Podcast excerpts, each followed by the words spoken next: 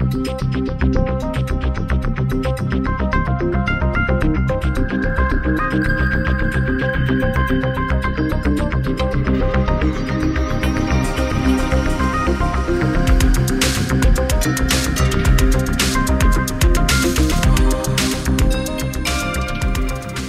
Bem-vindos ao Papo de Trilha, o podcast para quem ama trilhas sonoras. Eu sou Gustavo Camargo. E eu sou Maurício Selman, dando as boas-vindas ao nosso segundo e último episódio sobre a dupla Leone Morricone.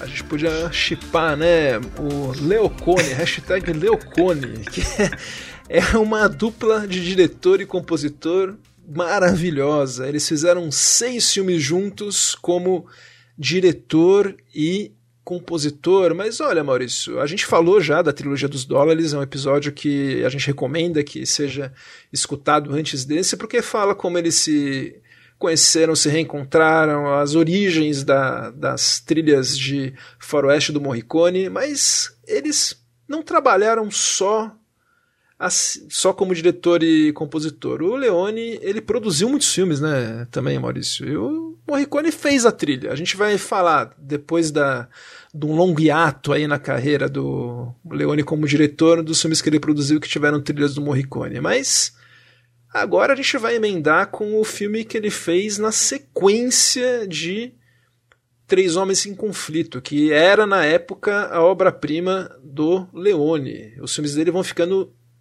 assim, é, proporcionalmente melhores. E, por incrível que pareça, ele seguiu nessa toada, né, Maurício? Ele voltou a fazer um faroeste e que faroeste! É, e na verdade nem era um faroeste que ele queria fazer. Por essa época, já em 67, ele estava, ele tinha lido e amado um livro chamado The Hoods, do Harry Gray, que era sobre mafiosos uh, na década de 30, durante a lei seca nos Estados Unidos. E era esse filme que ele iria fazer. Mas a Paramount fez uma proposta, bem, aqui para a gente uh, citar uh, o poderoso chefão, que ele não poderia recusar para um grande faroeste. E aí então ele deixou esse projeto de filme de gangster de lado e foi fazer o que viria a se tornar Era uma vez no Oeste. C'era una volta no West de 1968.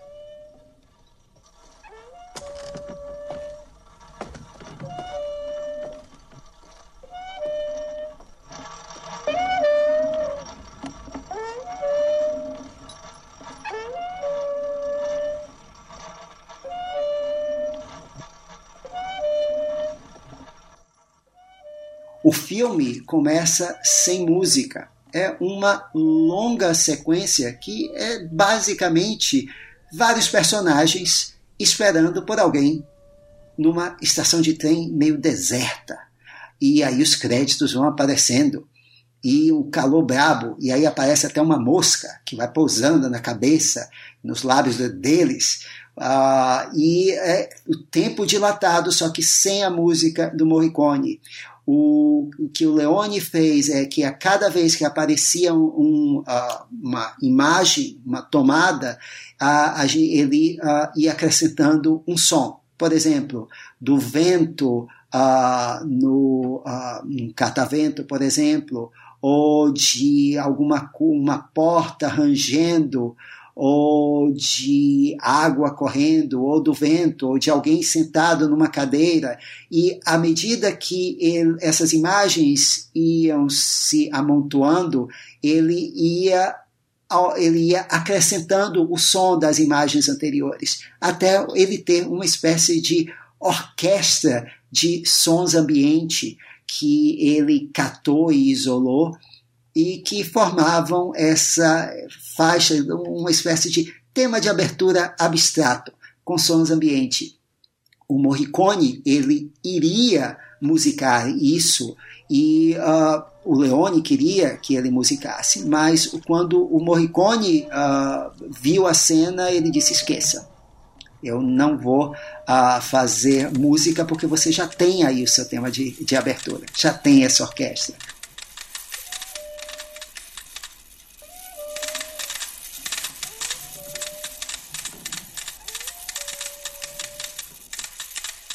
E é, um, é bom que é um jeito mais diferente possível do anterior, né? Que o anterior sempre tinha aqueles créditos super elaborados que a gente falou. Esse aí é, como você falou, esses três personagens que são sempre três, né? Nos outros filmes também. A gente tem três personagens esperando um novo chegar, né? A gente não sabe se eles vão ser protagonistas, o que, que eles vão ser, né? Então é bem interessante esse começo. É sim, aqui já é novamente uh, o Sérgio Leone é, e o Morricone uh, chutando o pau da barraca das convenções, né? Então já começa esse faroeste com uma forma absolutamente atípica. É, e nem são os três personagens principais, são três capangas aqui, né? Esperando uh, um chefe chegar. A gente não sabe quem. Outra coisa aqui que é completamente inusitada é, está nos créditos. O roteiro desse filme é baseado numa história, num tratamento escrito por ninguém menos que Bernardo Bertolucci, que já era um diretor aclamado pela crítica, já ali nesse início de carreira na época, e pelo Dario Argento, sim, o Dario Argento, do grande mestre do terror e do diálogo italiano. E, uh, o, diz a lenda que o Leone estava na sala de projeção numa sessão em que o Bernardo Bertolucci foi assistir o filme. E aí o Bertolucci, o Leone, ele viu o Bertolucci na plateia, mandou chamá-lo depois da projeção e perguntou o que ele tinha achado do, do filme. O filme que eu falo aqui é o Três Homens em Conflito. E uh, o Bertolucci disse que tinha adorado o filme, que era genial, que inclusive ele tinha fazia uma coisa que nenhum outro diretor uh, de faroeste uh, comum fazia, que era filmar os cavalos de trás, pelo bumbum, pelo traseiro dos cavalos. Que só um outro diretor filmava um cavalo com tanta poesia. John Ford. Então, puxou o saco do Leone aí e ganhou uh, o direito de fazer a história. E para fazer essa história, eles estavam ganhando, tanto ele quanto o agente, 7 dólares por dia. Então, era uma proposta que os dois não podiam recusar. E uh, para indignação dos críticos que achavam que o Leone era um filme comercial, era um diretor comercial e que eles estavam se vendendo. Mas uh, foi maravilhoso uh, porque aqui mais do que na trilogia do Punhado, aqui ele vai ir mais fundo na exploração e na implosão dos mitos do faroeste a, a história aqui são várias histórias entrelaçadas. Uma de uma personagem de uma prostituta que se casa com um uh, colono na fronteira uh, dos Estados Unidos, que está sendo aberta uh, uh, graças à construção de uma ferrovia que está abrindo espaço para novas cidades surgirem no Velho Oeste, o Velho Oeste ser colonizado, ser conquistado. No, no Velho Oeste do Morricone não tem índios, mas você tem o conflito aqui entre o Oeste tradicional e o progresso que vem com a ferrovia. Ah, ao mesmo tempo, nós temos um outro personagem ah, buscando vingança aos moldes do Lee Van Cleef em, em, por uns dólares a mais, que é o Harmônica, o personagem de Charles Bronson. Ah, nós temos aí, completando essa história, um personagem ligando todos eles. É o vilão vivido por ninguém menos do que o bom mocinho da Hollywood clássica, Henry Fonda, que é mal também feito um pica-pau e é mais uma vez o o Leone ele implodindo as uh, convenções, tudo que a gente esperaria do faroeste, colocando o cara que era sempre o herói das histórias aqui como um vilão. E a música ela vai começar só com 10 minutos de filme. A gente uh, vai ter uh, aqui temas para os, basicamente para quatro personagens, né? O personagem da Jill, da prostituta vivida pela Cláudia Cardinale, que vai acabar sendo o tema do filme, mas a gente vai ver falar dele mais tarde. Tem o tema do personagem do Charles Bronson, que é exatamente a harmônica ou a gaita, e que tem tudo a ver com a história.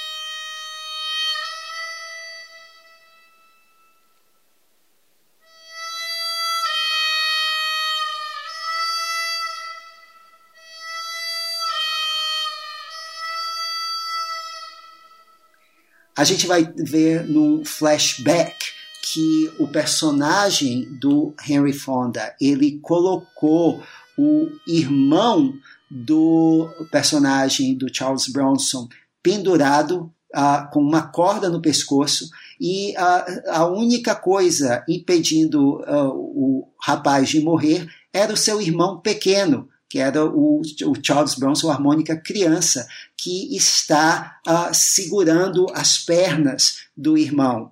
E aí o personagem do Henry Fonda, ele, uh, o irmão do harmônica, ele está com uma gaita uh, na boca. Ele tira a gaita e coloca na boca do, da criança e ela começa a ficar ofegante, uh, ela não consegue respirar direito e aí uh, deixa o irmão cair e morrer.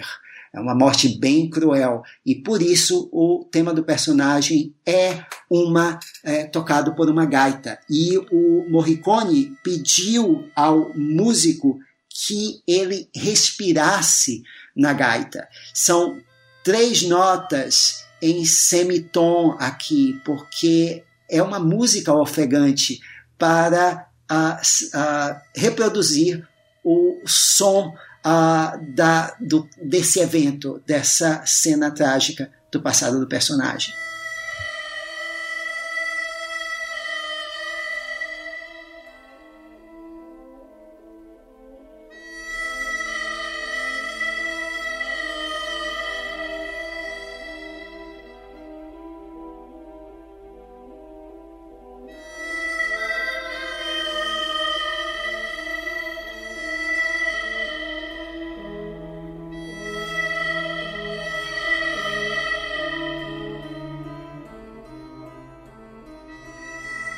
Essa música, Maurício, Charles Bronson não precisa nem falar com, com ela, porque ela fala por ele, fala muito melhor do que ele, inclusive. E ela serve, você tem razão, ela serve como voz do personagem. E eh, a gente, ela vai ser usada depois para introduzir o personagem, mesmo quando ele ainda não está aparecendo na cena. Se a música é tocada, nós sabemos que ele está naquele lugar, está naquele ambiente. Tem uma cena famosa que um personagem atira quando a gente ouve a gaita. E é como se ele estivesse atirando na trilha, né? A gente não, e o Charles Bronson nem tá em cena, eu acho. Então é muito é como se ele estivesse atirando no Morricone. É muito muito sofisticado, como você gosta de falar. É o, uh, o músico que uh, toca a gaita é o Franco de Gemini. E o é interessante que o segundo tema uh, importante do filme é o tema do vilão, do Henry Fonda, que é tocado com uma guitarra uh, assustadora. A, a instrução que o Morricone deu foi que a guitarra fosse tocada como se fosse uma punhalada.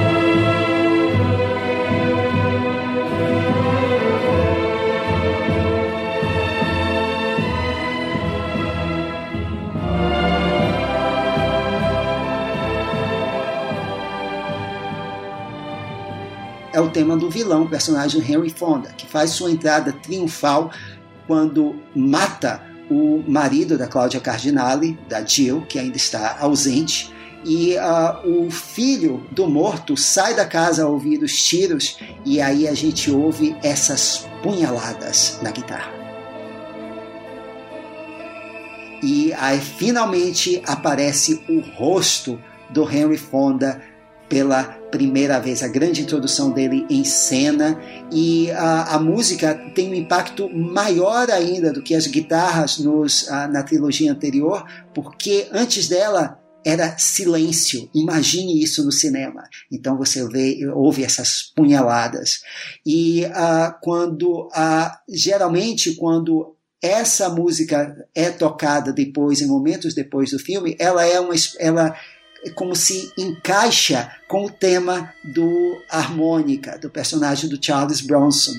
E aí as duas vão explodir em orquestra no confronto final.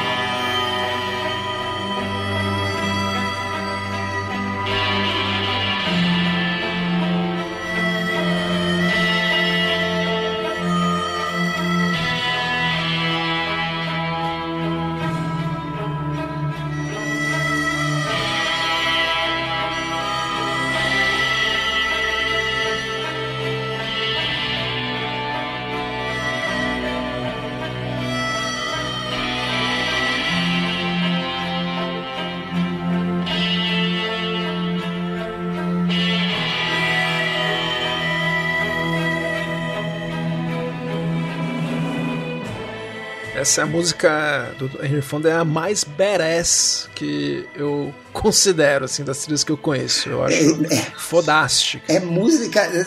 É a música de vilão, né? Eu não consigo. Né? Até a marcha imperial empalidece comparada a isso.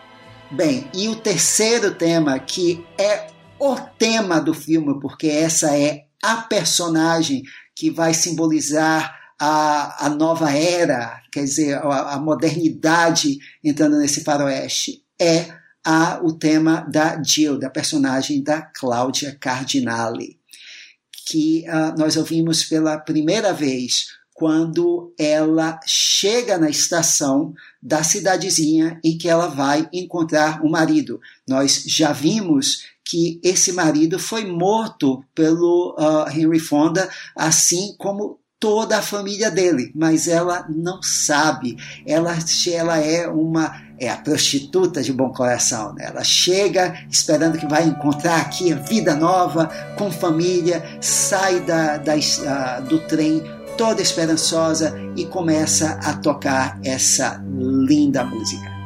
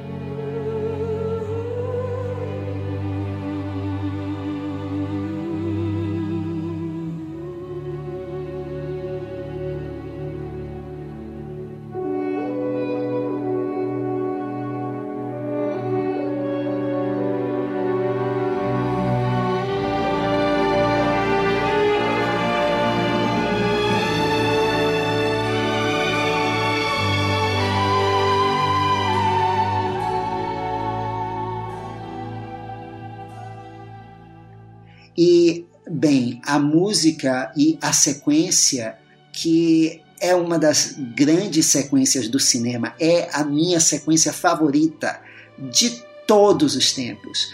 Ela é ela tem muito poucos cortes e uh, os uh, por às vezes até por coincidência, quando tem os cortes, por exemplo, para o, o relógio, e ah, aí você tem uma a clarineta tocando. Isso aí foi um acaso ah, da, da edição, na verdade. O Leone não ah, planejou aquilo, mas a sequência toda Uh, ela foi planejada. Então nós acompanhamos a Gil entrando na estação pela janela uh, do lado de fora. Nós vemos ela falando com um funcionário da estação, uh, procurando um, alguém para transportá-la. E aí quando ela sai da estação, a câmera sobe, revelando toda a cidade se descortinando uh, para o espectador ali enquanto a Jill sai da estação. E a música aqui cresce, a gente tem a orquestra inteira entrando e a voz da Eda Delorso uh, uh, adicionando uma característica mais pungente a esse tema.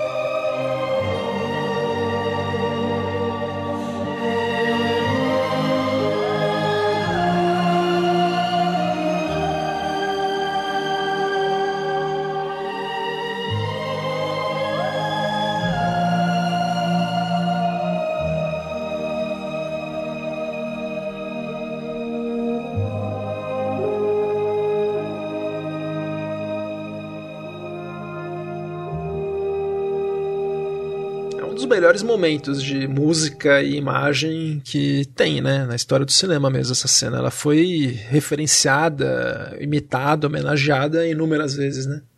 E uh, detalhe, uh, uh, quando conta a lenda que o, quando o Kubrick viu essa cena, ficou louco Uh, e telefonou para o Leone e disse: Vem cá, como é que você fez essa cena? Porque a sincronização entre imagem e música aqui é perfeita e uh, os pontos de, uh, de sincronização são muitos pontos de sincronização entre a música e a imagem aqui. Isso é muito, muito difícil de fazer. Como é que você fez? o Leone disse: Bem, da única forma que é possível de fazer. A música foi composta antes, então toda a cena foi planejada para seguir a música. A música foi tocada uh, durante a cena. Aí o Kubrick, ah, ah, claro, é óbvio, é óbvio, sim. Uh, e o Kubrick, Maurício, só pegando essa, esse gancho, convidou o Morricone para fazer a trilha de Laranja Mecânica. E o Morricone não pôde aceitar porque ele estava num filme. Inclusive, é um dos, um dos arrependimentos da vida do Morricone. Pois é, foi o, o único é, grande né, que faltou uh, para o Morricone.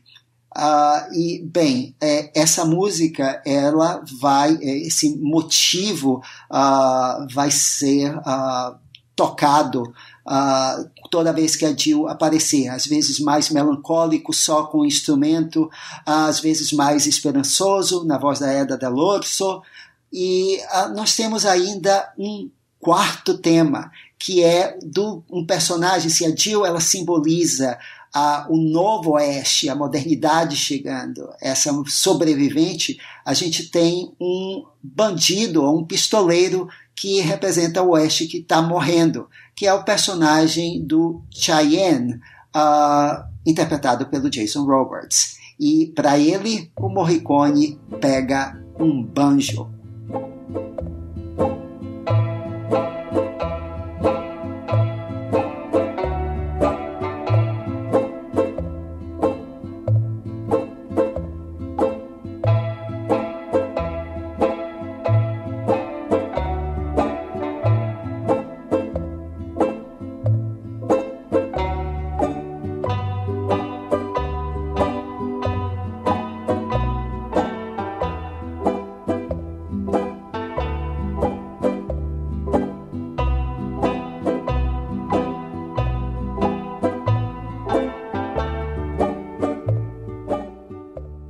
Acho o tema mais memorável que o personagem, Maurício. Eu acho que o Cheyenne é o ponto mais fraquinho desse filme, né? Mas se bem que assim, o Jason Roberts é ótimo tal, mas não é um personagem tão icônico quanto os outros três, né? Sim, ele é o quarto personagem. E é um personagem, ele. Uh se os outros têm uh, uma história, né? Quer dizer, o, o personagem Charles Bronson está procurando vingança, a Jill ela procura sobreviver aqui. A gente está vendo as agruras dela e torcendo para que ela não seja morta por esse homem horrível que é o Henry Fonda. E o, Jason Roberts é apenas ele é uh, um, uma espécie de alívio cômico, como o Tuco do Três Homens em Conflito, mas ele está lá mais como um símbolo mesmo desse oeste de pistoleiros, oeste selvagem, sem leis, que está morrendo.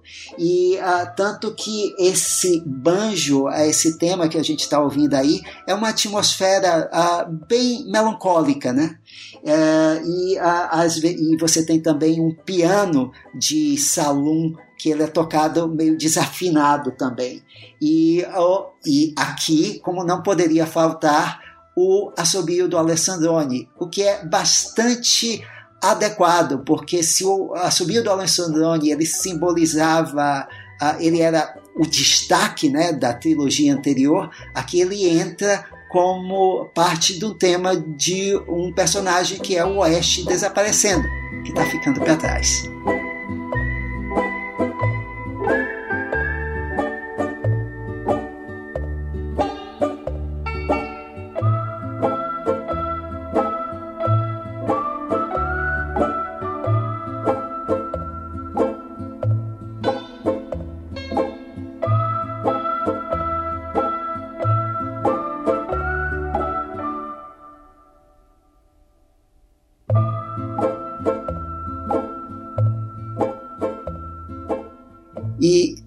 Eu falei que o tema do Charles Bronson, o tema do harmônica e o tema do Henry Fonda iriam se juntar finalmente uh, no duelo final entre os dois, em que é, é, o Leone corta para cenas do flashback uh, do de, de, quando o Bronson era criança e da morte do irmão dele uh, por, graças às artimanhas do vilão, e o, os preparativos, né, a, a, dança final, a coreografia final desse duelo. E uh, o tema do harmônica, ele vai, ele é como uma luta entre ele, entre a gaita e a guitarra. E aí depois nós temos a orquestra entrando com aquele acento meio mexicano, uh, porque afinal o personagem é um chicano, né? o personagem do Charles Bronson, uh, entrando no final para uh, dar uma potência e uma tensão àquele último confronto.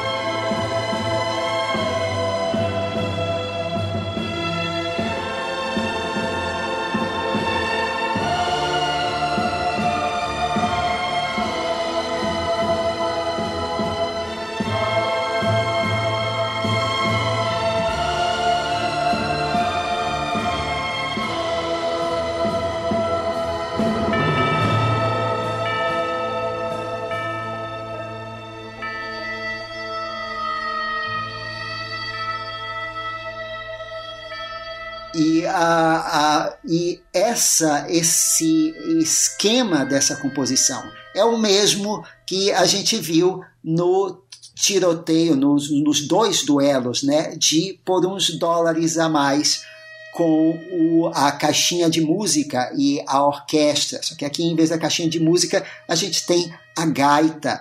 E uh, só que o detalhe interessante é que no final, quando o bandido é morto.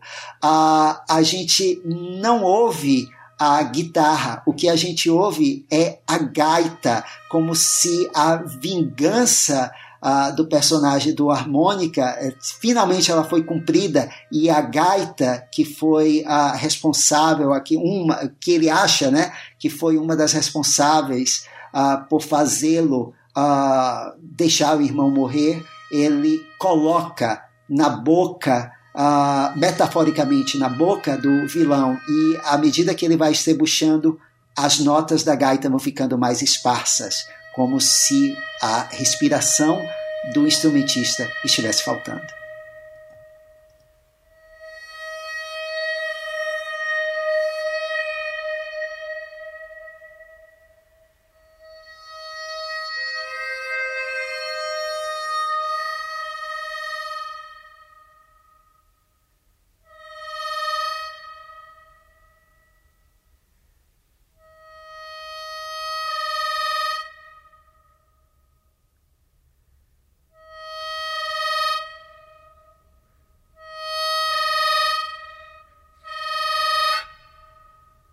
É brilhante, né? É um, é um personagem. Acho que nesses filmes do Leone e Morricone é o que ele transforma mais o, a música em personagem, né? Foi brilhante, brilhante mesmo. E é um filme que mais que os outros, né? Ele tem muito pouco diálogo e a música, assim como o silêncio aqui, é, elas são as vozes, né, dos personagens. É, e essa, esse filme, ao contrário dos outros, olha que interessante, ele não foi bem recebido na época. Ele foi considerado muito lento, ele foi. Aliás, essa trilogia do Era uma Vez, né, que o Leone estava começando, todos os filmes tiveram o mesmo destino. Eles foram lançados em versões cortadas pelo estúdio, né?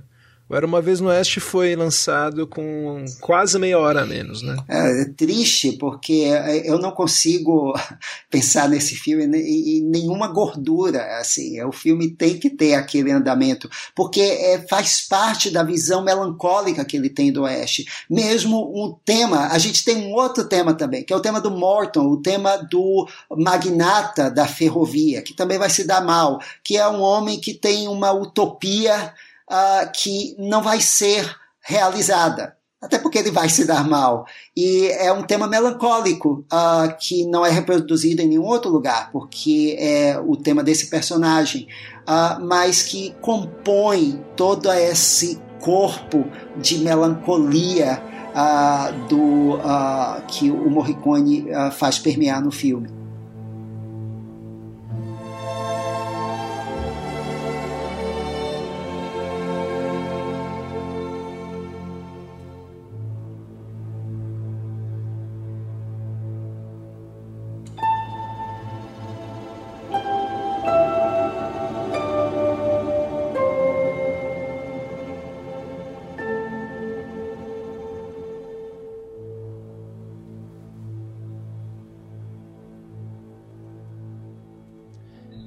Filme melancólico mesmo. É, tem essa, essa coisa forte e eu acho que é um filme assim é difícil falar, né? Mas é no mínimo tão bom quanto Três Homens em Conflito, né? No mínimo tão bom, talvez melhor. É obrigatório para fãs de de filmes de, dos filmes do Leone, né? Tem muita gente que só conhece a trilogia dos dólares que a gente falou antes, mas olha, esse aqui é esse aqui é o bicho. Também. É, e porque aqui ele, ele desconstrói né, tudo, ele pega temas e elementos dos filmes anteriores, ele vai desconstruindo esses temas todos.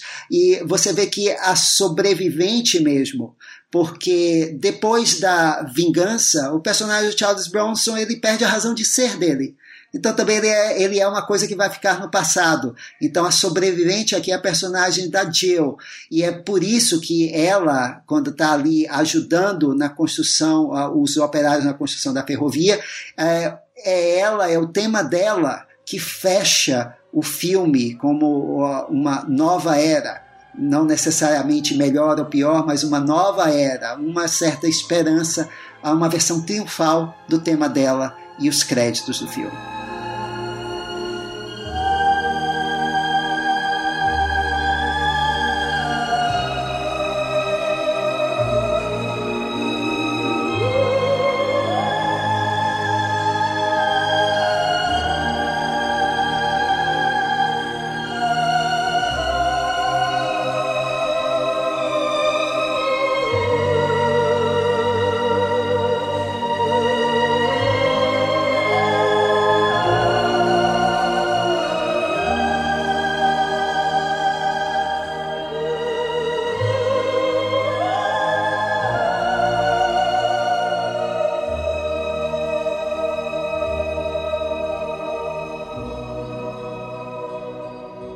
Único filme do Leone que tem uma mulher com personagem de destaque.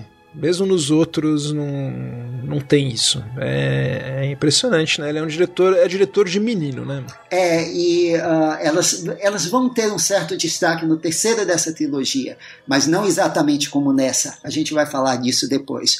E, bem, como o Gustavo falou, é, essa foi a trilogia que, ao contrário da primeira, justamente porque é uma trilogia muito crítica do mito uh, americano, ela uh, talvez por isso não tenha feito tanto sucesso e também os críticos na época não entenderam ou então uh, as versões que eles viram foram muito muito picotadas e fizeram injustiça ao que o Leone realmente queria.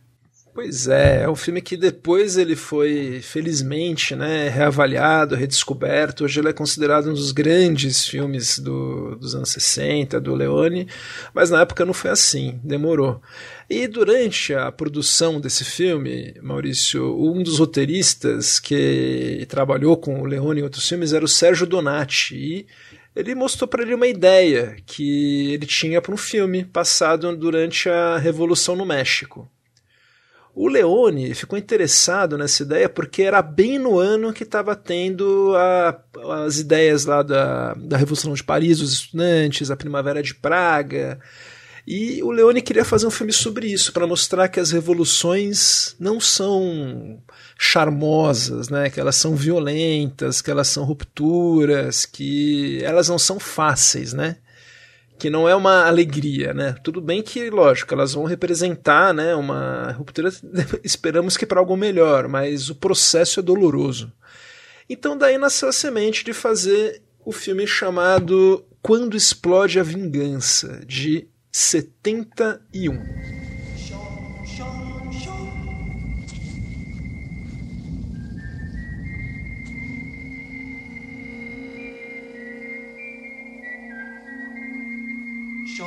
熊熊。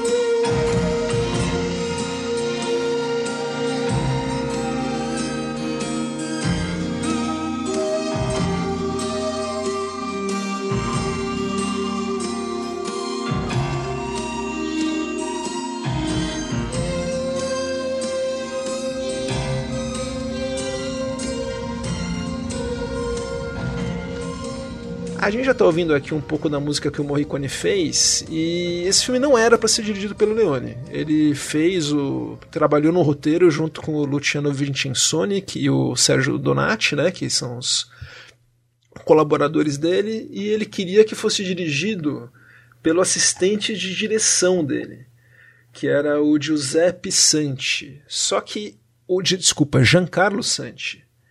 Só que daí os atores que acabaram nos papéis, que era o Hotsteiger, num papel que era para ser o Eli Wallach, porque o Sérgio Donati via ele como o Tuco, né? É, é o Tuco, o personagem, só que vivido por outro ator. Seria o Eli Wallach, mas o estúdio insistiu no Hotsteiger, tinha, tinha ganho Oscar há pouco tempo. E ele exigiu que o, Le o Leone fosse diretor, senão ele não ia trabalhar. Então acabou o Leone tendo que dirigir o filme. Ele estava querendo ainda trabalhar no que seria, seria Era Uma Vez na América, mas daí ele acabou passando para a cadeira de diretor. E o outro ator seria o personagem que foi oferecido ao Clint Eastwood, que seria um personagem irlandês, só que acabou ficando o James Coburn. O Eastwood não queria mais fazer filmes na Itália. Esse filme, Maurício, ele é meio que o patinho feio dessa trilogia e talvez da carreira do Leone, né? Pouco se fala nele. Acho que até hoje. E é um filme que é um filme épico do Sérgio Leone, né? Acho que não precisa falar mais nada, né? É um filme muito bom, é um filme que tem ideias boas. Os atores não estão mal, mas eu acho que se fosse o Eli Wallach como o personagem que seria o Tuco, né, seria outra coisa. Se bem que o Rod Steiger, para ser justo, tá bem, viu? Ele tá parecendo uma mistura de Pavarotti com, com algum ator mexicano, assim. E o James Coburn tá bem também. E para um filme que cada um representa dois foras da lei, né? O personagem do do Rotsteiger, ele faz o Juan, que ele é o líder de uma família de bandidos no México de 1910, bem na época da revolução do Zapata, do Pancho, Pancho Villa, tem toda essa época em que tinha um ditador no México e tinha os populares se revoltando. Esse era um cara que não era um dos revolucionários, ele era só um bandido mesmo. E o outro personagem é o do James Coburn, que é o Sean, que é um irlandês que também era que era um revolucionário na Irlanda mesmo, né, do exército republicano da Irlanda, que lutava contra o domínio inglês e que estava no México trabalhando, procurando prata, né? Esses dois acabam se cruzando.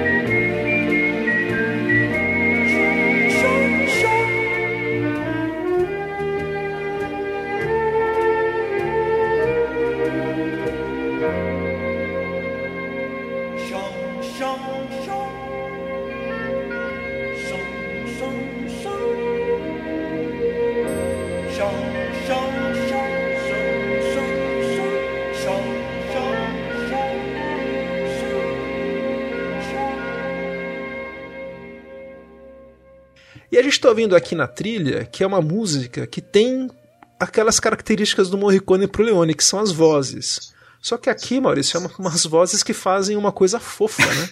Xan, xan, xan, é um chon, chon, né? É pra mostrar que tem ternura também na, na Revolução, Maurício. Não pode perder a ternura jamais. Como diria o Che Guevara. Mas aí é o nome do personagem, né? Xan, xan, xan, xan, xan. Então, isso é uma coisa que é polêmica. Dizem que é o nome do John, né? Mas o Morricone fala que não, que é, uma, que é um som que ele quis, né? Ele trabalhava de maneira bem instintiva, né, o Morricone? Talvez até possa ter passado batido, mas o que eles falam é Shon, S-H-O-M, segundo o Morricone, né? Mas aberto a interpretações, né? Shon, shon, shon.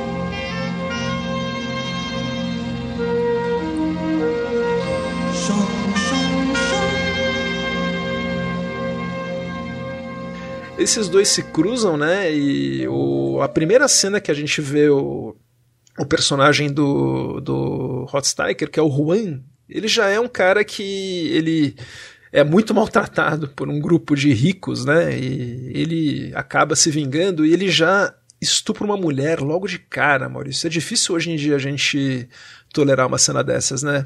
Não tem muita muita, não tem o que falar, né? É um personagem que é o protagonista do filme e já de cara tem essa cena, acaba dando uma assustada, né? Mas era como era o cinema do Leone, era um cinema matava criança, estuprava mulher e é o e é o herói, não tem mais essa de, de... é um anti-herói. É, é um anti-herói mesmo, porque ele é realmente bandido. E o tema desses dois personagens também é representado por Assobio, que a gente já ouviu um pouco, e principalmente pro personagem do, do John, que é o, o James Coburn, a gente ouve, ouve um tema mais lírico, assim, clássico Morricone, para cenas de flashback.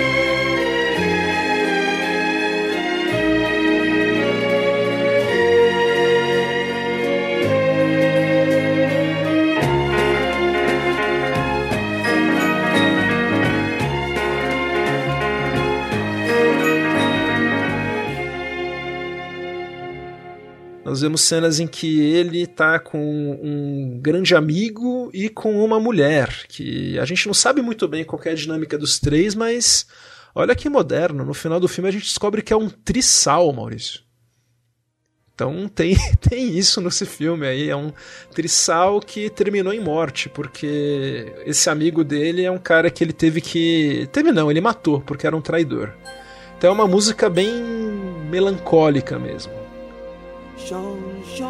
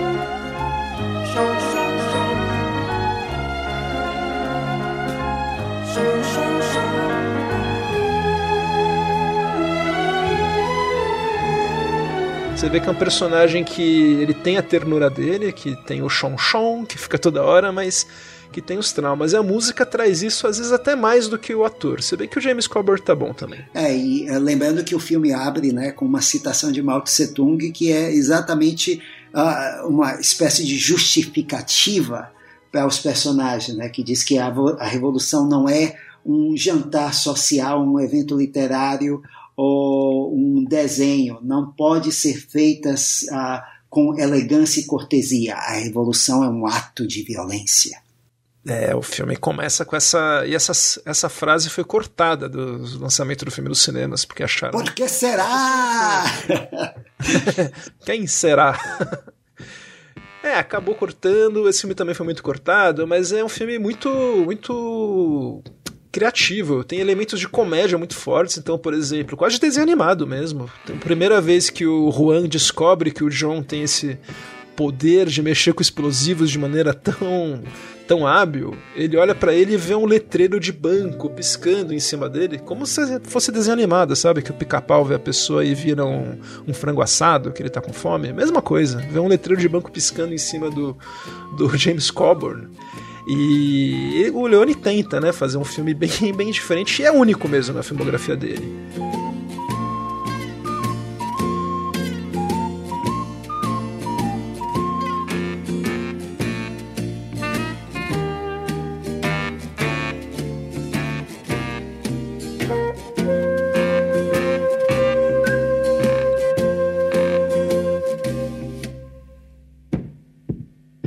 As sequências de ação e de explosão são espetaculares como a gente espera do diretor, viu? Ele tem um senso épico inacreditável. Então, a maneira que ele filma tem muito uso de maquete, mas é muito convincente. A gente acredita mesmo que são grandes estruturas que estão sendo explodidas. Vale muito a pena ver esse filme de, um, de maneira boa, numa cópia boa, tal, com som bom.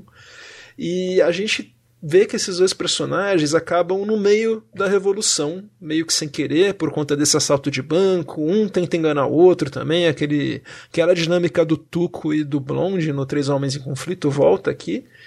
Mas como eles acabam no meio da revolução, acaba ficando um pouco mais sério. Morrem os filhos do, do personagem do Juan, que é extremamente apegado à família, apesar de ser uma família de bandidos, eles são muito unidos, Maurício. Morrem todas as crianças pela mão do exército mexicano. E a música nesse momento, claro, fica bem mais pesada.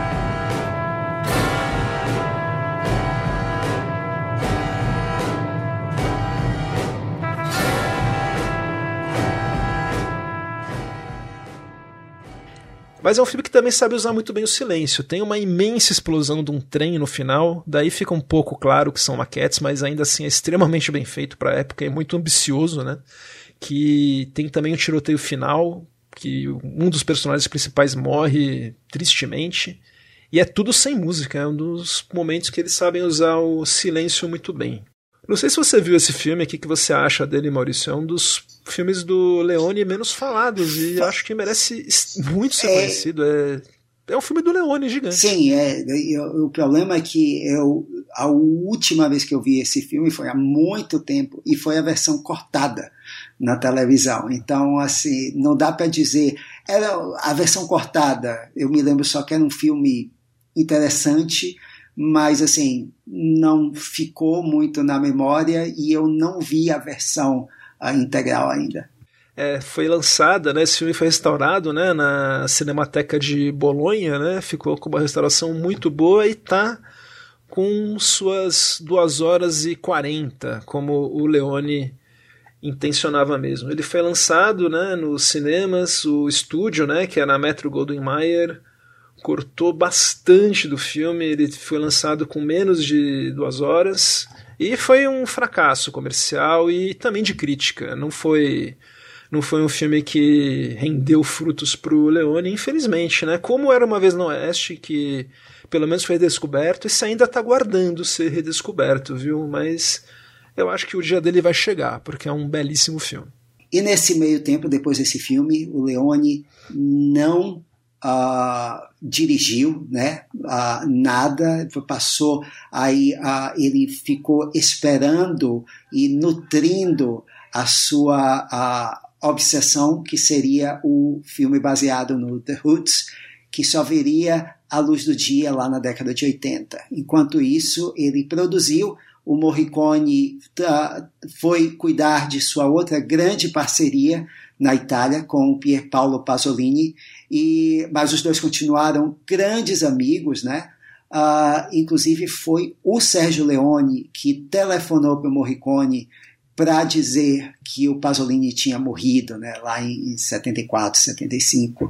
E o, uh, o, a parceria do Morricone com o Pasolini era bem diferente. Uh, o Morricone costumava dizer que ele se rendeu ao Pasolini e não o contrário, porque ele e o Leone eles batiam de frente, os dois tinham a cabeça forte, mas era uma relação de igualdade ali, uma coisa muito rara entre diretor e compositor. Mas o Pasolini dobrou o, uh, o Morricone e o Morricone é, ele gostava muito de trabalhar com ele e ficou muito sentido com a morte. E nesse meio tempo uh, o Leone produziu, né, Gustavo? Sim, ele produziu alguns filmes e, por exemplo, um deles era O Meu Nome é Ninguém, que era com o Terence Hill, que na época fazia aqueles filmes Trinity, né, que eram faziam sucesso, faroestes cômicos, e o vilão do filme era justamente o Henry Fonda, novamente reprisando o papel quase do Era Uma Vez no Oeste, e daí tem uma trilha mais, mais leve do Morricone.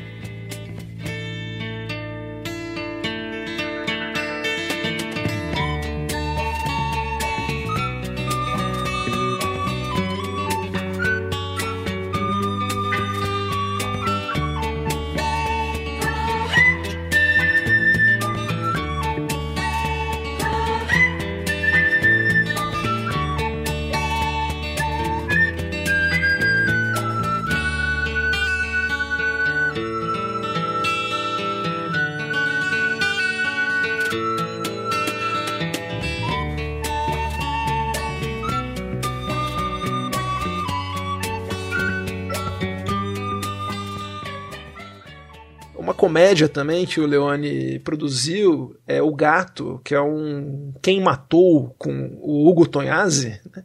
um filme que tem uma trilha do Morricone que ficou famosa porque tocou em muita novela na época. Quando a gente ouve, a gente. Novela do Silvio de Abreu. Novela do Silvio de Abreu, até. Talvez a gata comeu? Não, acho que não, porque seria muito. Mas é uma trilha conhecida do Morricone.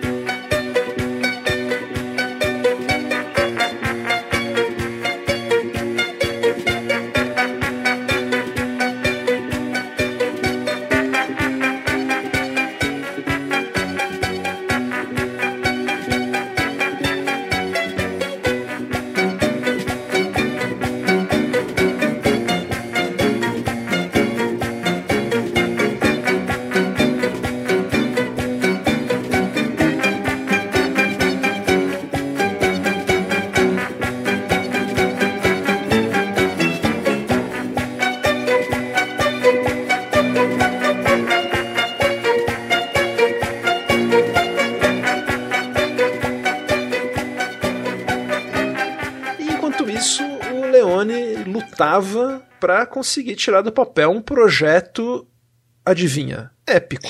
É, uh, é esse livro que ele tinha lido ali no final da década de 60 sobre gangsters que eu falei uh, ali quando uh, falei de Era uma vez no Oeste. Só que aí veio a chance dada pela Paramount para ele dirigir o seu último faroeste clássico, né? E ele foi deixou o filme de escanteio e nessa década em que ele não dirigiu, ele foi contratando de, é, roteiristas em sequência uh, para trabalhar no roteiro. Então, uh, quando chega 1984 e o filme é lançado, nós temos cinco roteiristas uh, para esse filme. Só que eles não trabalharam ao mesmo tempo, eles trabalharam sucessivamente em cima da visão do Sérgio Leone. E, bem, esse é o terceiro e último filme da trilogia e que se chama Era uma Vez, e ele só podia se chamar Era uma Vez na América.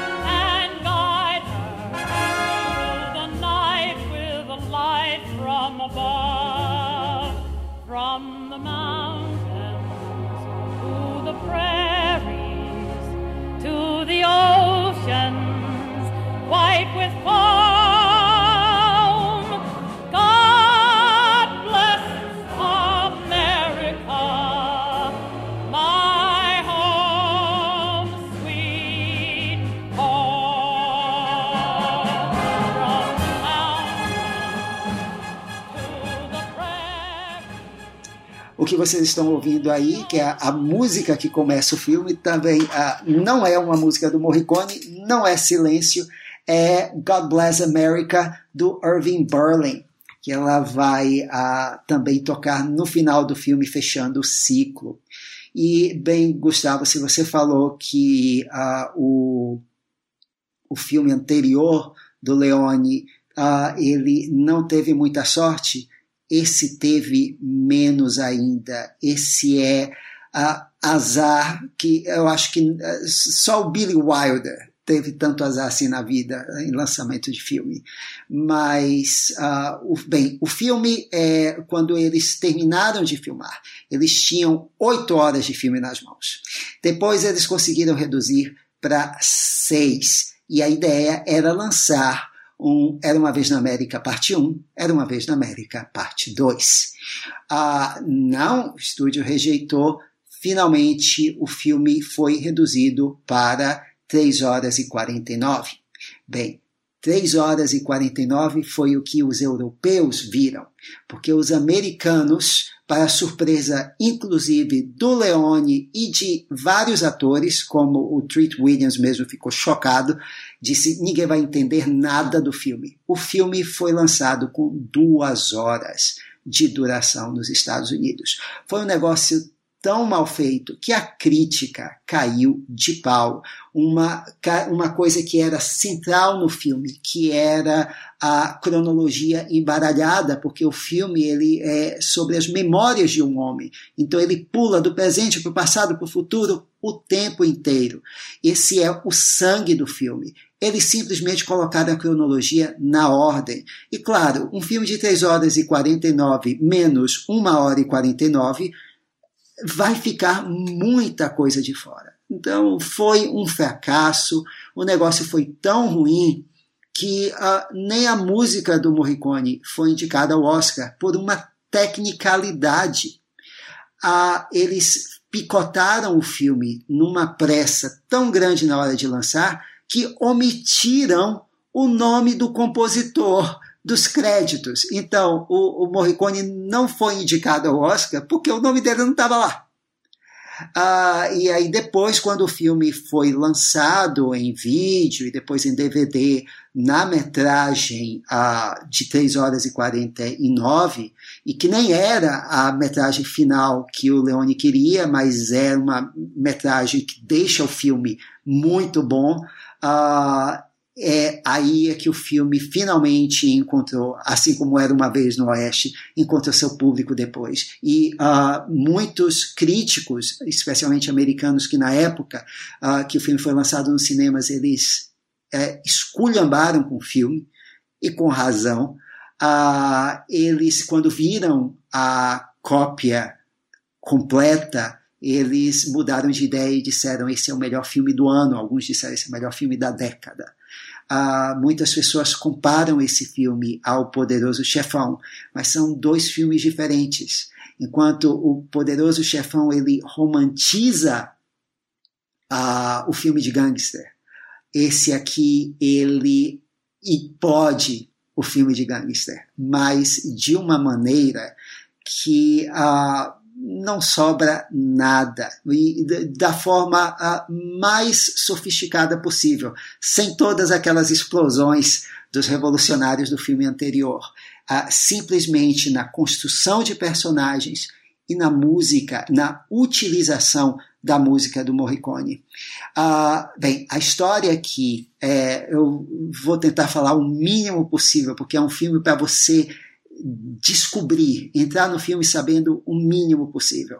Mas é basicamente a história do Noodles, um uh, judeu americano interpretado pelo Robert De Niro, desde a infância até a velhice, a amizade dele com o Max, uh, interpretado pelo James Woods, a, a sua paixão mais ou menos proibida, né? Uma, uma paixão que é impossível pela personagem da Elizabeth McGovern, que é a Débora, e o filme acompanha as lembranças do, uh, do personagem do Robert De Niro a partir já do meio da história, e aí a gente é catapultado para o futuro, onde há um mistério sobre uma carta uh, para esse personagem do De Niro, uh, que se mistura ao mistério do passado, sobre uma mala de dinheiro, e, e, aí por diante a gente vai tendo também passando por problemas de crimes de, que envolvem sindicatos, políticos, etc. É uma trama complexa e os atores maravilhosos, além do Robert De Niro, James Woods e a Elizabeth McGovern, você tem uma grande injustiçada de Hollywood. É, num dos seus últimos grandes papéis, a Tuesday Weld, uh, e aí você tem Darlene Flugel, uh, e o Burt Young, Joe Pesci, num papel pequeno, mas extremamente importante, e a música do Morricone mesmo aqui, ela vai, ela funciona como uma espécie de good cop, o bom tira para o mal tira do, uh, das imagens do Sérgio Leone. Ela é melancólica, ela é romântica, a começar pela primeira vez em que toca uma, a primeira grande, o primeiro grande tema do filme, uh, lá os 13 minutos do filme, quando o personagem do Robert De Niro chega a um restaurante chamado Fatmo's.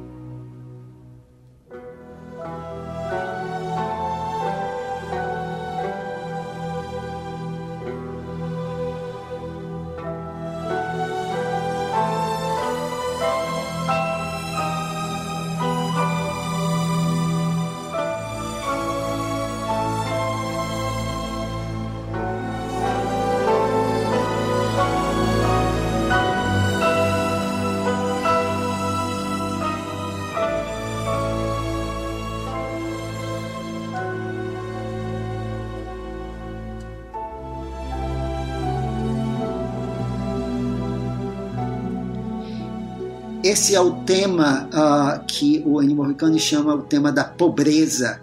A gente pode chamar o tema do passado também. E que tem um acento Uh, bem uh, quase uh, de música étnica judaica aqui. Ele tem esse elemento judaico que coloca firmemente a música naquele lugar, naquela época.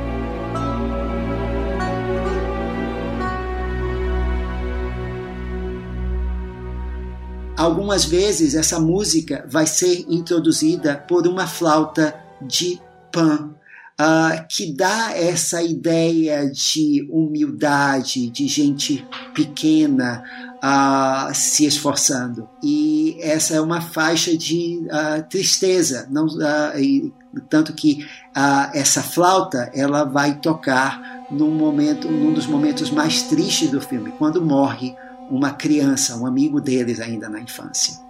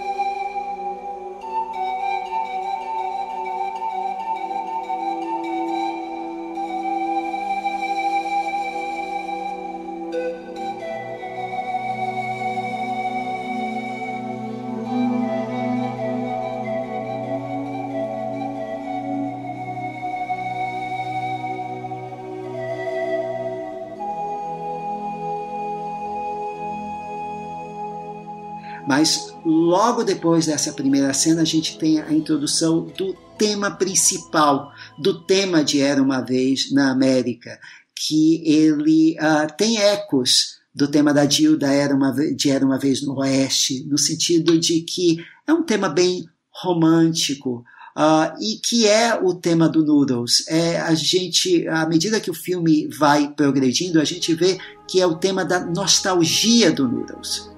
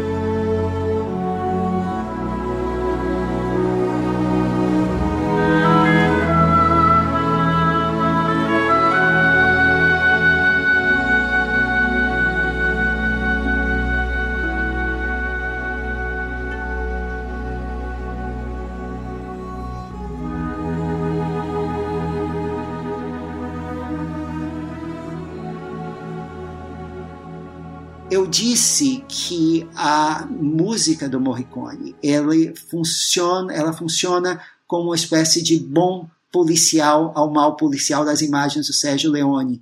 É porque ela geralmente ela é tocada antes de cenas bastante brutais que é, é, as cenas que vêm depois da música ou antes dela, elas são tão violentas ou até chocantes que elas desfazem a, todo esse romantismo, toda a, a doçura dessas composições. Por exemplo, quando toca esse tema da pobreza na primeira vez, a, é, o, a cena seguinte é um, um extremo close-up do Fat Mo, uh, interpretado pelo Larry Rapp, é, é, sendo espancado brutalmente por gangsters. Eu acho que é o Mário Brega aí, né? É o Mário, é Brega, Brega, que sentou o pau no Fashion E a cara dele é inchada e cheia de sangue. Depois daquela música é linda.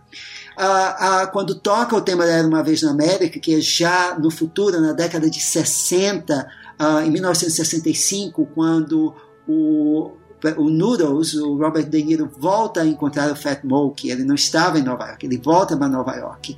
É, e aí é, tem uma cena, é uma cena belíssima, com a música crescendo, a sincronização que lembra uma versão menor do tema da Dio tocando na estação e era uma vez no Oeste, a orquestra num crescendo emocionante, a gente prevê que quando é, o personagem do De Niro e o Fatmo se encontrarem, eles vão se abraçar, mas quando o Fatmo abre a porta, o De Niro simplesmente entra para lá, dá uma chave e vai entrando e pergunta: Foi você que me mandou isso? É uma coisa bem fria mesmo.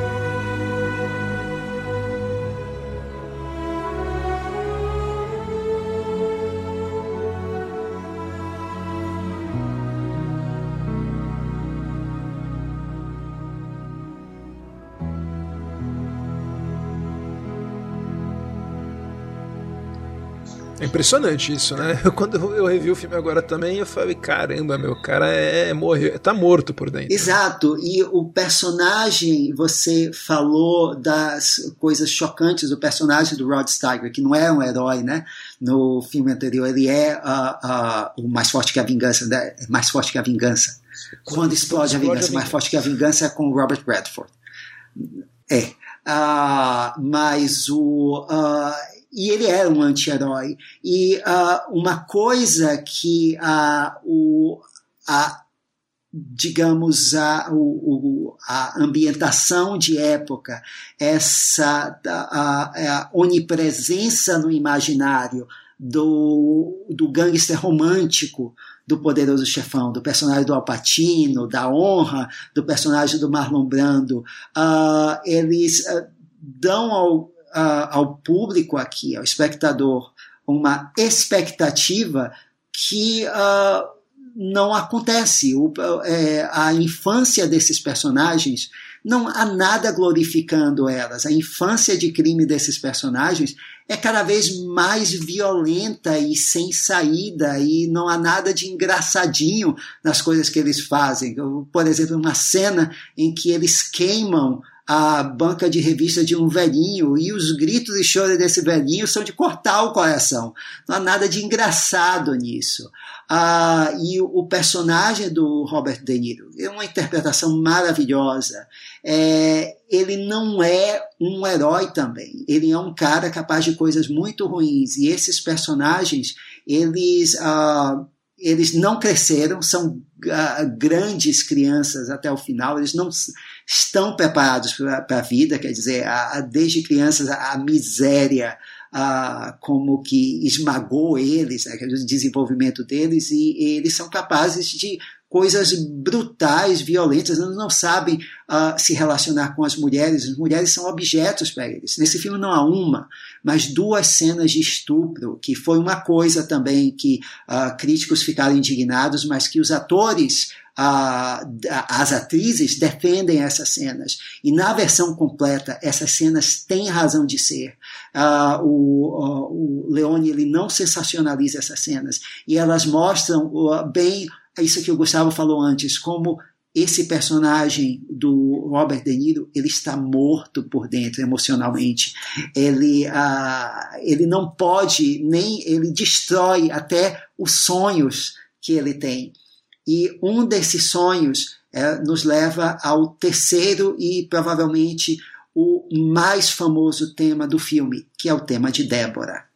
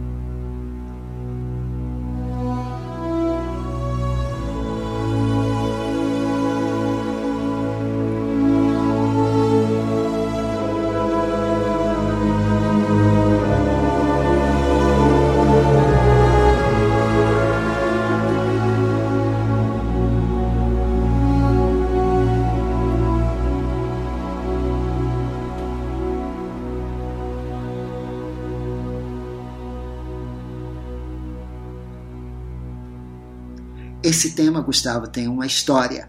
Ah, ele poderia figurar no nosso episódio sobre ah, músicas, ah, trilhas rejeitadas, porque ele, na verdade, foi escrito inicialmente para o Amor Sem Fim, do Franco Zeffirelli.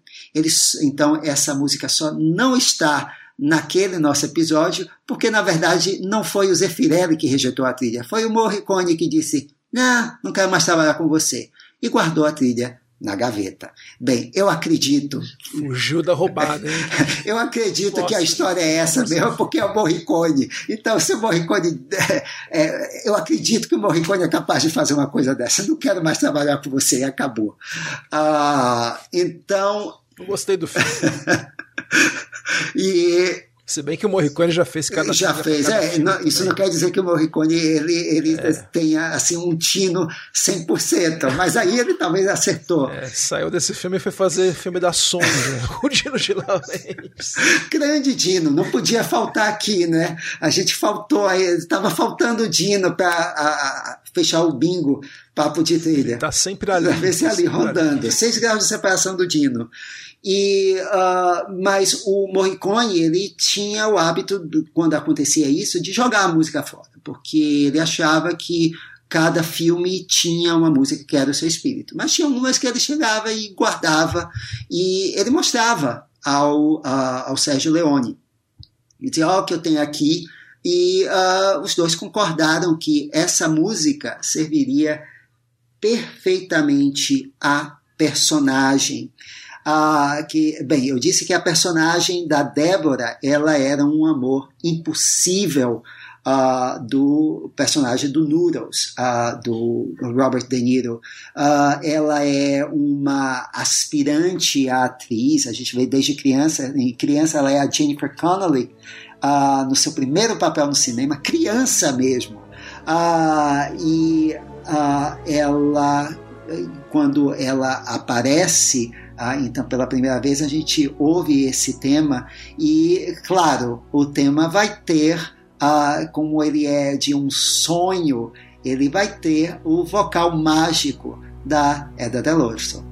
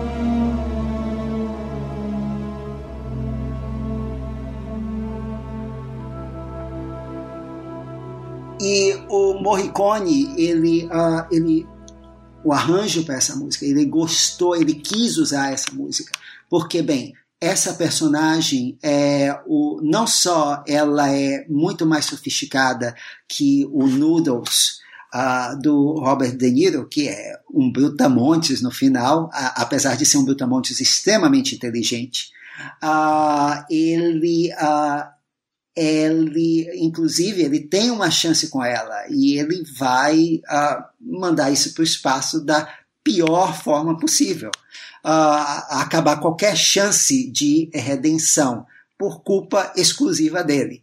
E uh, então o tema que o Morricone faz para ela, que a gente ouve primeiro já quando ela é criança e ele a observa uh, de uma uh, de uma um buraco no banheiro que dá para um lugar onde ela está ensaiando dança, é, é uma música em que ela se completa com o que o Morricone chama de uma nota errada, uma nota que não cabe ah, na progressão harmônica da, da, do tema até então, nas notas até então. Ou seja, ela quebra o que o, a pessoa que está ouvindo espera que fosse a progressão daquela harmonia esse, uh, essa espécie de nota errada ou quebrada que não segue essa progressão harmônica, ela uh, também remete à época, porque é o estilo cromático uh, do jazz. Uh, também com essas notas que parecem improviso, que parece que estão ali por acidente, etc. Então, ela é uma composição romântica que não se completa da forma óbvia possível. Então, ela não tem uh, esse final feliz. E é então o tema perfeito para esse romance, esse que não vai ter um final feliz. Essa cena que você falou, Maurício, que ela dança, tem uma assim é o que a gente ainda não falou dele mas um personagem importante na carreira do Leone é o Tonino Delicoli o diretor de fotografia né que ele fotografou Três Homens em Conflito o Era Uma Vez no Oeste e esse filme, o Era Uma Vez, o Quando Explode a Vingança ele não fez, mas também tem uma fotografia excelente de outro diretor de fotografia italiano. Mas aqui, essa, essa cena em particular, eu fico impressionado com a farinha meio no fundo, né? Porque é nos fundos de uma, de uma padaria. Assim, e fica uma atmosfera de sonho mesmo. É um trabalho impressionante. Inclusive aquela cena com a ponte do Brooklyn no fundo, com as crianças, tem tomadas icônicas. É, o filme é, ele faz um bom uso das locações. O filme foi filmado todo em locações em Nova York, em Nova Jersey, na Flórida também. E uh, ele faz uso espetacular daqueles prédios antigos altos que parecem prisões, porque é tudo muito gigantesco e o Leone filma com uh, tomadas abertas e que os personagens são todos pequenininhos, eles parecem estão presos ali naquele lugar. Ah, e é, como eu disse, é uma implosão do sonho americano. Ah, não é o mesmo o, o gangster aqui. Ele nem é assim esse grande gangster, esse anti-herói com o poderoso chefão. Ele é prisioneiro do sistema e ele é usado, mastigado pelo sistema e ele, e ele é jogado fora. Ou então ele sobe trapaceando o sistema, como acontece com um dos personagens, uma grande revelação ah, no fim do filme, que eu não vou dizer. Ah, então, mesmo o mito do self-made man, ah, que ah, pode, ah, o Leone sugere que vai ser o futuro da América através da Jill, essa personagem independente e individualista ali, né, que sobrevive, ele é implodido aqui, porque todo o sistema é podre, mesmo um, um, um uh, sindicalista, uh, idealista, ele tem que sujar as mãos aqui. Uh, mesmo a, a personagem idealizada da Débora, de certa forma, ela também se suja. E falando nisso, uh, um outro exemplo é que o tema dela toca uh, chocantemente depois de uma cena de estupro é mais uma vez uh, o Leone e o Morricone eles subvertendo uh, aqui as suas expectativas. Então a música ela ela funciona de uma forma não diria nem irônica, mas uma forma que ela mesma uh, desconstrói o romantismo com que ela é feita. Essa nostalgia uh, dos velhos bons tempos, ela só existe na cabeça do Noodles e nem tanto assim. Por isso que a tomada final do filme com o tema do filme, o tema era Uma Vez na América, tocando com o Noodles, é dele numa, numa casa de ópio. Ele acabou de filmar ópio.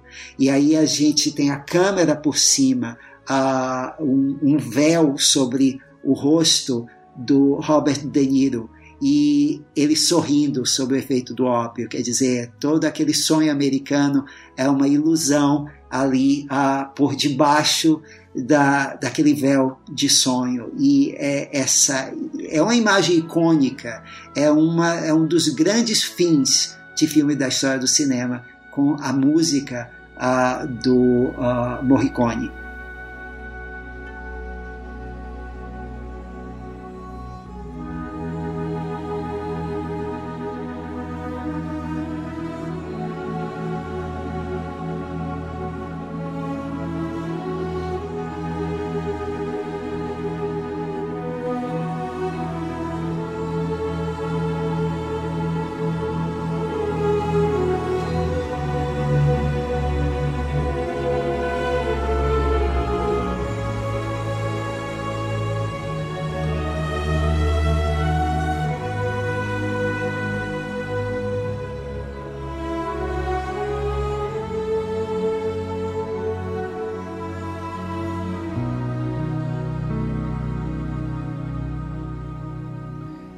Filme é, é, é, talvez assim, é difícil falar, né? Mas é, eu acho que é o melhor filme do Sérgio Leone, de todos. É, é impressionante. A versão que tem disponível de mais de 4 horas é recomendadíssima. E falando ainda de trilha, a gente tem, acho que a parte mais forte, que toca mais trilha, né? É mesmo na infância, né? É, e aí você mesmo... tem os temas, inclusive o tema de Era Uma Vez na América, tocado com arranjos de jazz, com uh, trombones alegres, uh, mais inocentes, como nessa faixa aqui.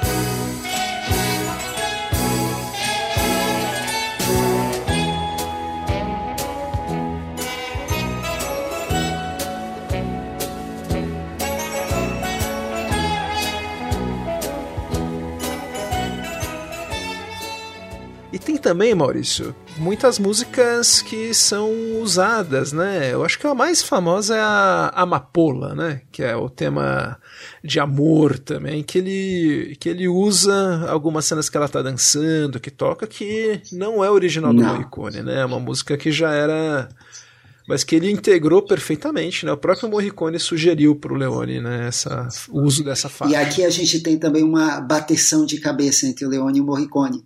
Porque na cena, é, na primeira cena que a Débora dança, que o Dudu está observando, que toca essa música com um arranjo ragtime, né?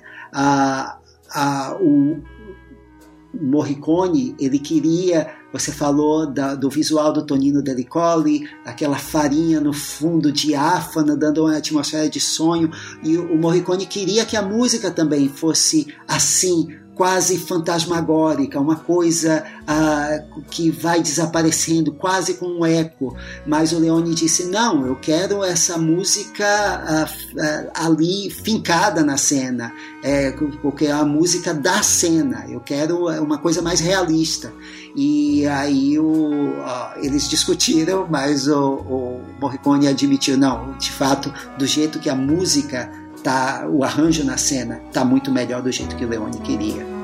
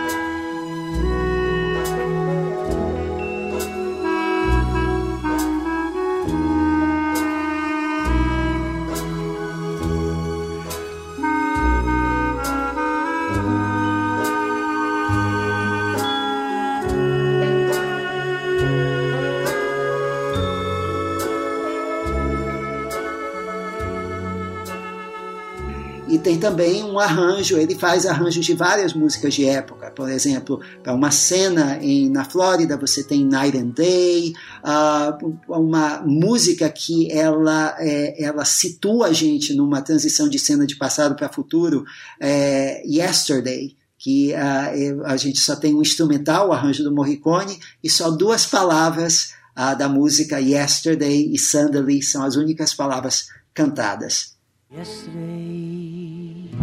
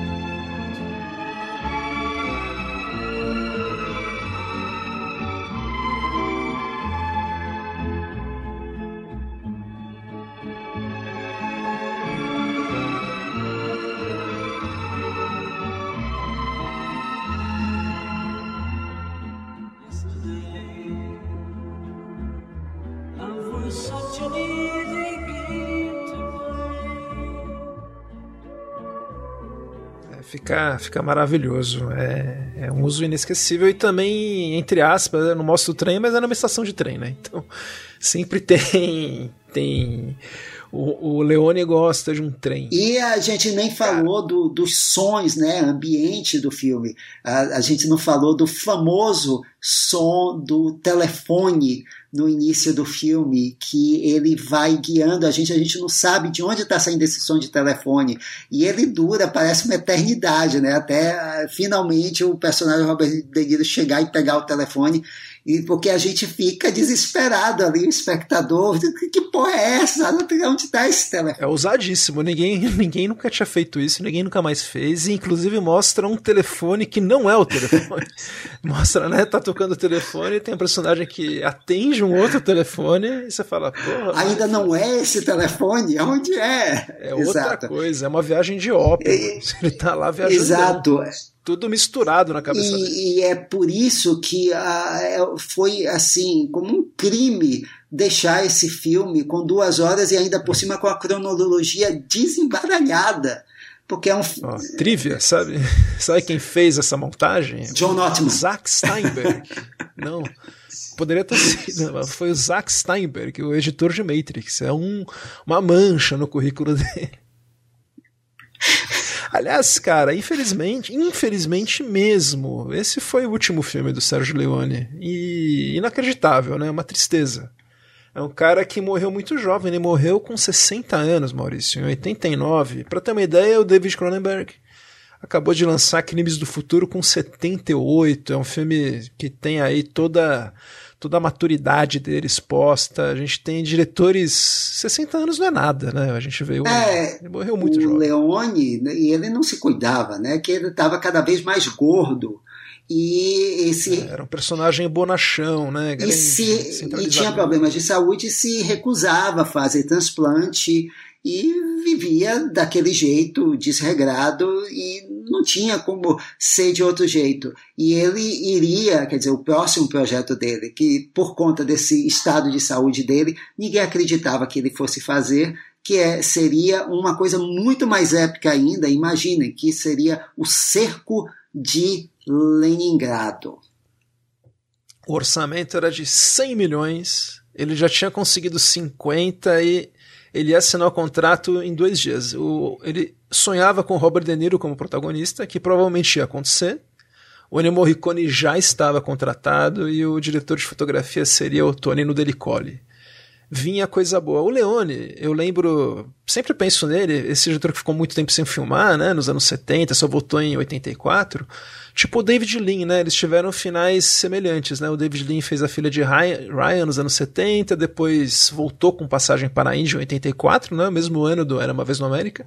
Um filme que foi muito mais bem tratado, né? Foi inclusive lançado, foi descoberto na época e estava preparando um filme muito ambicioso quando morreu, né? A diferença é que o David Lean tinha 20 anos a mais que o Sérgio Leone. Não. E... Pois, pois é foi uma tristeza, né? O Lin ia fazer no, Nostromo, né? Que acabou sendo feito e musicado pelo Morricone depois. O, o Leone, pela mostra aqui de uh, Era Uma Vez na América, ele era cada vez mais meticuloso. Quer dizer, tudo no filme era exata, foi exatamente planejado. Do spotting, as roupas, tudo ali, nada foi entregue ao acaso.